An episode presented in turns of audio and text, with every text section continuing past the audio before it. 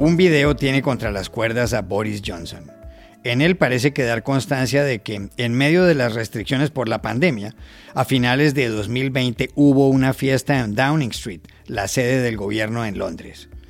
El primer ministro acaba de pedir perdón en la Cámara de los Comunes. ¿Qué tan grave es la crisis? Hablamos con Celia Massa, corresponsal de El Confidencial. Mientras el presidente de Estados Unidos, Joe Biden, dijo ayer en una cumbre internacional que defender la democracia es el reto de nuestro tiempo, circula un artículo de Anne Applebaum según el cual autócratas como Vladimir Putin y Nicolás Maduro son cada vez más fuertes. Se titula Los malos están ganando tiene razón?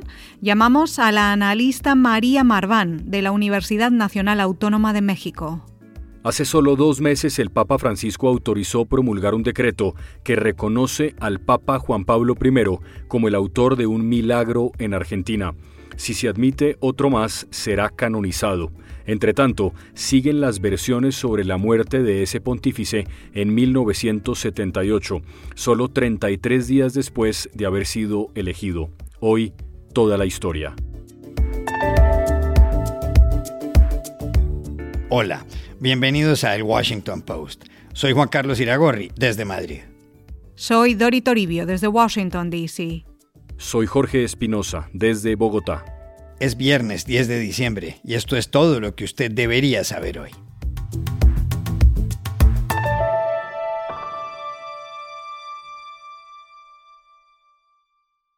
El primer ministro británico, el conservador Boris Johnson, atraviesa una de las más graves crisis de su mandato. El asunto tiene que ver con un video que acaba de dar a conocer el canal ITV News y que ha causado un terremoto político. En el vídeo se observa a Allegra Stratton, que en noviembre del año pasado era secretaria de prensa de Johnson, contestando desde un atril en tono de broma preguntas que le hacía uno de sus compañeros de trabajo. Dory, todo se refiere a una fiesta que se cree que se celebró en Downing Street, donde funciona la oficina del primer ministro, el 18 de diciembre de 2020, dos días después de que se adoptaran restricciones más drásticas para los ciudadanos por el coronavirus. En el video, grabado pocos días más tarde, el hombre le pregunta a Stratton si el primer ministro perdonaría lo de la fiesta. Ella contesta que no sabe, se ríe. Hablan de que hubo queso y vino dicen que los están grabando y que en esa reunión de trabajo no hubo distanciamiento social. Would the Prime Minister condone uh, having a Christmas? What's the answer? I don't know. I didn't. Wasn't the party, it was cheese and wine. clear, it's not. Is cheese and wine all right? No. It was a business meeting. I'm joking. this is recorded. His fictional party was a business meeting.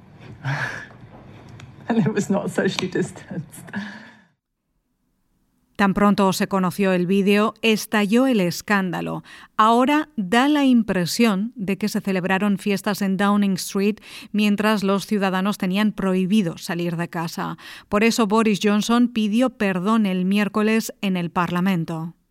Sí, Dori, en la sesión de control en la Cámara de los Comunes, Johnson tomó la palabra para decir de entrada que estaba furioso por el clip, que pedía disculpas, que nunca hubo fiesta y que no se rompieron las reglas del distanciamiento social.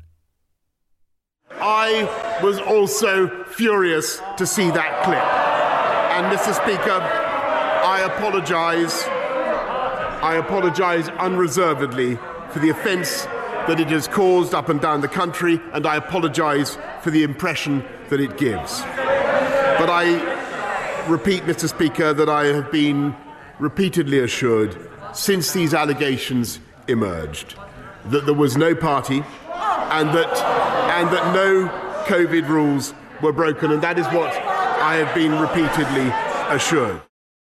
Pero no solo eso. Allegra Stratton, que trabajó en la BBC y que fue contratada por Boris Johnson para organizar ruedas de prensa como las de la Casa Blanca, renunció entre lágrimas. Venía ocupando otro cargo de portavoz gubernamental. Stratton dijo que sus palabras en el vídeo equivalían a no haber hecho caso de unas reglas que los ciudadanos estaban obedeciendo, que esa no había sido su intención y que lamentará el episodio por el resto de sus días. My remarks seemed to make light of the rules. Rules that people were doing everything to obey. That was never my intention. I will regret those remarks for the rest of my days, and I offer my profound apologies to all of you at home for them. No es la primera vez que un cargo importante de Downing Street debe renunciar en tiempos de pandemia. Hace poco más de un año, Dominic Cummings, principal asesor de Johnson, debió dimitir por haber hecho un viaje cuando estaba prohibido. ¿Es esta la más grave crisis para Boris Johnson desde que llegó al poder en julio de 2019, como dicen algunos? Para entenderlo, llamamos anoche a Londres a Celia Massa, corresponsal de El Confidencial. Es importante marcar el contexto en el que se produce esta polémica. Hace justo ahora dos años de la gran victoria de Boris Johnson cuando conseguía esa aplastante mayoría absoluta, pero ahora el panorama es completamente distinto. Johnson no solo ha visto cómo su popularidad ha caído en picado en la calle por este asunto de las fiestas, que es sumamente delicado, sino que además la bomba informativa sale a la luz en un momento en el que la relación con sus propias filas no es ahora mismo la mejor. En el Partido Conservador desde hace tiempo hay descontento con el líder porque se considera que ha decepcionado a todos los espectros ideológicos. Quitando a los euroescépticos, que ya no lo necesitan porque han conseguido su ansiado Brexit, los más críticos con las restricciones sociales ante la pandemia se sienten ahora defraudados por las nuevas medidas impuestas por el Ejecutivo ante la amenaza de Omicron. Los tacheristas están furiosos por las subidas de impuestos y los que representan a los distritos de la clase obrera del llamado Muro Rojo del norte de Inglaterra se han dado cuenta de que la gran promesa esta del leveling up para acabar supuestamente con las diferencias entre las distintas regiones es en realidad un eslogan, un eslogan sin ningún tipo de plan concreto detrás. La sensación además en el partido es que no hay un rumbo concreto. La salida del polémico Dominic Cummings no se ha repuesto con otro asesor de peso y la propia prensa conservadora es la que considera que el equipo que está ahora al mando es bastante inexperto, lo que lleva a enlazar error tras error. En definitiva, Johnson está en un momento sumamente difícil porque ha perdido la popularidad en la calle, la autoridad entre sus filas y el apoyo de la prensa más afín. ¿Va a ser esta la crisis que va a acabar con su carrera? Pues no se sabe, quizás no, pero de lo que no hay ninguna duda es que es la peor crisis desde que llegó a Downing Street.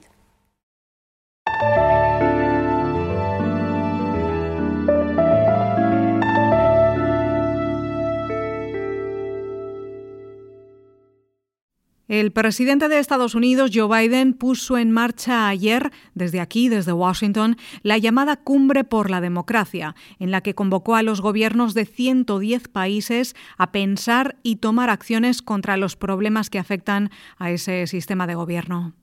Varios presidentes no fueron invitados. No están ni el de Rusia ni el de China, ni los de algunas naciones de América Latina como Cuba, Venezuela, Nicaragua y Honduras, El Salvador, Bolivia, Guatemala y Haití. En el discurso de apertura, Biden dijo, Este es el reto definitorio de nuestro tiempo, la democracia. El gobierno del pueblo, por el pueblo, para el pueblo. A veces puede ser frágil y resiliente. Es capaz de corregirse y de mejorar Y sí, la democracia es dura. Todos lo sabemos. This is the defining challenge of our time. Democracy, government of the people, by the people, for the people, can at times be fragile, but it also is inherently resilient. It's capable of self correction and it's capable of self improvement. And yes, democracy is hard. We all know that. Los mandatarios asistentes acuden a la cumbre dos semanas después de la aparición en la revista estadounidense The Atlantic de un artículo que ha causado mucho impacto. Lo escribió la periodista Anne Applebaum, ganadora del premio Pulitzer. El artículo dice que si el siglo XX fue el de un lento y desigual progreso hacia la democracia liberal en el mundo, contra ideologías como el comunismo, el fascismo y el nacionalismo virulento, lo que va del siglo XXI ha ido en sentido contrario. Applebaum señala que en la actualidad hay gobernantes autócratas que controlan todo el poder, que se ayudan, se protegen y hacen negocios. Xi Jinping en la China, Vladimir Putin en Rusia, Recep Tayyip Erdogan en Turquía, Alexander Lukashenko en Bielorrusia y Nicolás Maduro en Venezuela. Anne Applebaum termina el texto señalando que si Estados Unidos no defiende las democracias, esos autócratas ocuparán un lugar preeminente en la escena política internacional. El título del artículo es The Bad Guys Are Winning, es decir, los malos están ganando. ¿Lo están? ¿Están ganando? Se lo preguntamos ayer a María Marván, prestigiosa analista del Instituto de Investigaciones Jurídicas de la Universidad Nacional Autónoma de México, la UNAM. Creo que no conviene pensar esto en términos de buenos o malos, pero Applebaum tiene razón en el sentido de decir que la democracia está en crisis y en ese sentido vale la pena ver cuál es la iniciativa de Biden y cómo vamos a acometer este problema. Creo que hay que reconocer dos razones para esta crisis actual. Ciertamente, la corrupción es un problema que no hemos logrado atender eh, de manera eficiente, ni de manera nacional ni internacionalmente, y cada vez es más lastimosa en todos nuestros países, y hablo especialmente de la región latinoamericana, que es la que conozco más. El otro tema tiene que ver con la concentración de la riqueza que se agudizó mucho después de la crisis económica del 2008, la crisis financiera del 2008. En este sentido, las propuestas autócratas suenan muy convincentes y los líderes mesiánicos empiezan a aparecer y no encuentran resistencias porque la gente quiere nuevas esperanzas y nuevas formas de ver quién les va a venir a solucionar este tema. Es indispensable replantear desde la democracia nuevas formas de gobierno que acometan el problema de la desigualdad económica y los controles a los gobiernos con los famosos checks and balances que todavía no nos salen muy bien. Pero de que el populismo ha crecido, creo que tenemos que considerar que Trump fue un síntoma y no necesariamente una casualidad.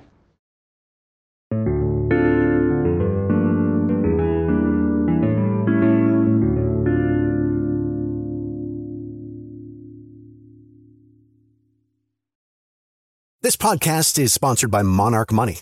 Are you saving to reach your financial goals? Reaching those goals isn't just about getting more money, but by managing what you have. And the best way to manage your money? Monarch Money.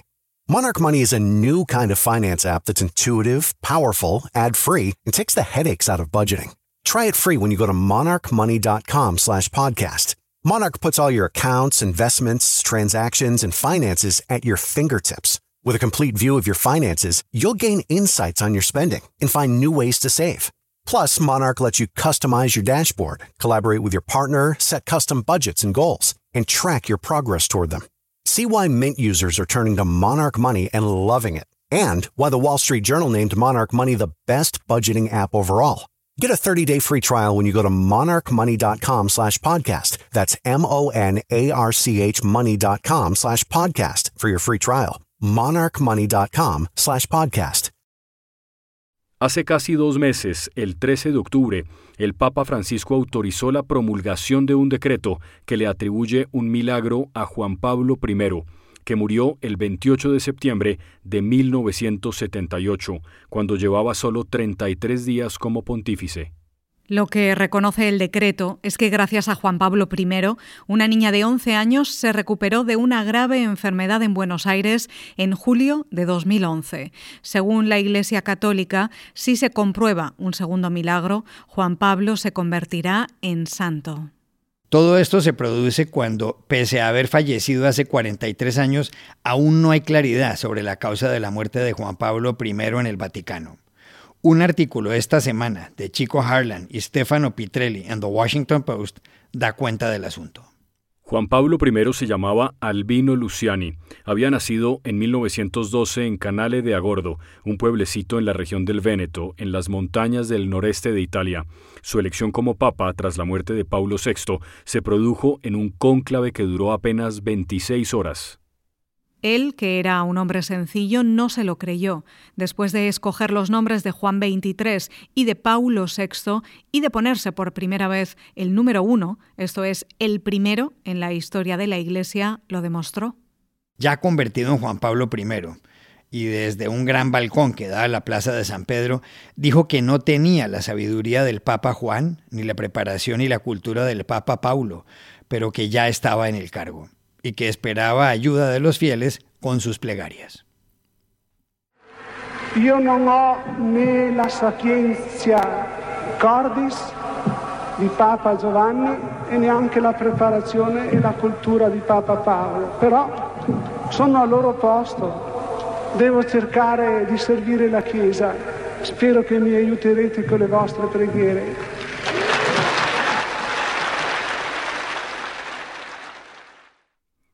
Juan Pablo I murió poco más de un mes más tarde, tenía 65 años. El Vaticano dijo que, tras sufrir un ataque cardíaco, un ayudante lo había encontrado en su habitación. Luego aparecieron todo tipo de versiones, como la del libro En el nombre de Dios, de David Yallop. Según el libro aparecido en 1984, la muerte de Luciani pudo haber sido resultado de una conspiración encabezada por el arzobispo Paul Marcinkus, temeroso de que el Papa destapara casos de corrupción en la banca vaticana. El libro vendió 6 millones de ejemplares. Tres años después, Dory, otro libro, escrito por John Cornwell, desvirtuó esa teoría y señaló que Juan Pablo I falleció por problemas circulatorios de vieja data y que en sus últimas horas se había quejado de un dolor en el pecho. Después surgieron otras tesis, una de las cuales afirma que el Papa lo que quería era morirse y que en su pueblo natal mucha gente se despedía con 60 años de este mundo. También se dijo que, tiempo atrás, Juan Pablo I había superado un coágulo en un ojo. Aquel 1978 fue el último año de tres papas. Fueron jefes de la Iglesia Paulo VI, Juan Pablo I y Juan Pablo II. Un evento similar se había producido en 1605, pero la historia de la muerte de Albino Luciani sigue abierta. Entre tanto, muchos recuerdan lo que él dijo 24 horas después de su elección como papa. Ayer por la mañana fui a la capilla Sixtina a votar tranquilamente. Nunca hubiera imaginado lo que iba a suceder. Los dos colegas que estaban cerca me susurraron palabras de aliento. Uno dijo, ánimo, si el Señor impone una carga, da ayuda para llevarla. Ieri mattina io sono andato alla Sistina a votare tranquillamente. Mai avrei immaginato quello che stava per succedere. I due colleghi che mi erano vicini mi hanno sussurrato parole di coraggio. Uno ha detto coraggio, se il Signore dà un peso darà anche l'aiuto per portarlo.